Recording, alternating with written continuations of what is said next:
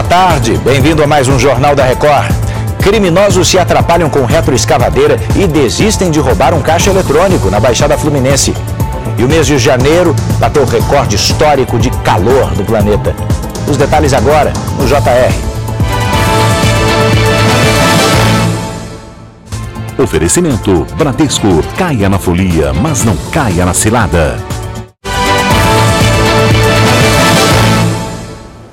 Criminosos tentaram roubar um caixa eletrônico dentro de uma farmácia em Belfort Roxo, Baixada Fluminense, só que eles se atrapalharam. Quem conta pra gente é Ana Paula Ladeira. Oi, Ana Paula.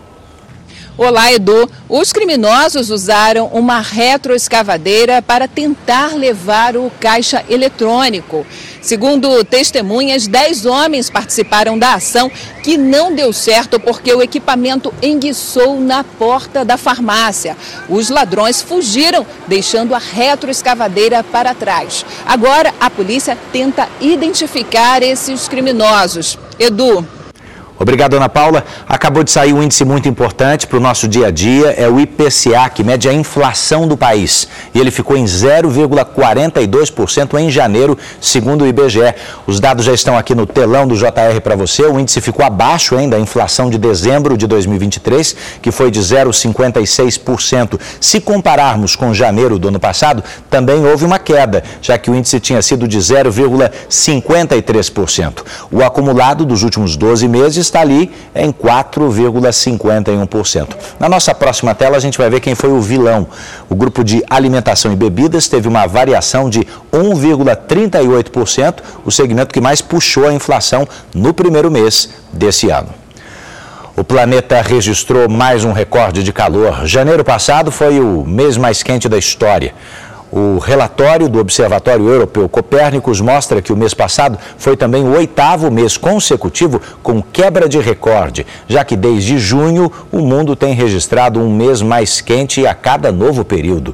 O ano de 2023 foi o mais quente da história e a temperatura média global nos últimos 12 meses ficou 1,52 graus Celsius acima da média da era pré-industrial. Um vulcão entrou em erupção pela terceira vez em dois meses, na Islândia. A lava expelida chegou a atingir 80 metros de altura. Essa é a sexta vez que o país registra uma erupção vulcânica em dois anos. A última aconteceu em janeiro, perto de um pequeno município de 4 mil habitantes. Na época, autoridades fizeram operações para retirar a população da região. Com 32 sistemas ativos, a Islândia é o país da Europa com maior número de vulcões. O único opositor de Vladimir Putin que manifestou o desejo de disputar as próximas eleições presidenciais acaba de ter a candidatura barrada. A Comissão Eleitoral Central vetou a participação de Boris na Disney, alegando ter encontrado assinaturas falsas em um documento apresentado por ele. Na Rússia, os candidatos precisam coletar pelo menos 100 mil assinaturas para poder validar uma candidatura. Na Disney disse que não concorda com a decisão e que vai recorrer à Suprema Corte do país. As eleições estão marcadas para 17 de março. Se vencer, novamente, Vladimir Putin vai para o quinto mandato como presidente. Quem ainda não tirou o título de eleitor para as eleições municipais de outubro tem exatamente três meses para regularizar essa situação. Vamos às informações de Paula Viana, que explica tudo. Paula.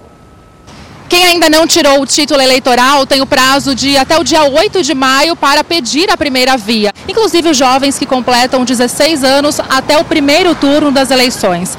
Neste caso, o voto é facultativo, mas ainda assim é necessário fazer o cadastramento. E as solicitações devem ser feitas pela internet, mas é preciso ir até um cartório eleitoral só para validar o pedido.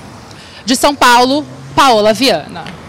Essa edição está terminando. Você pode ouvir o Jornal da Record também na sua plataforma de áudio.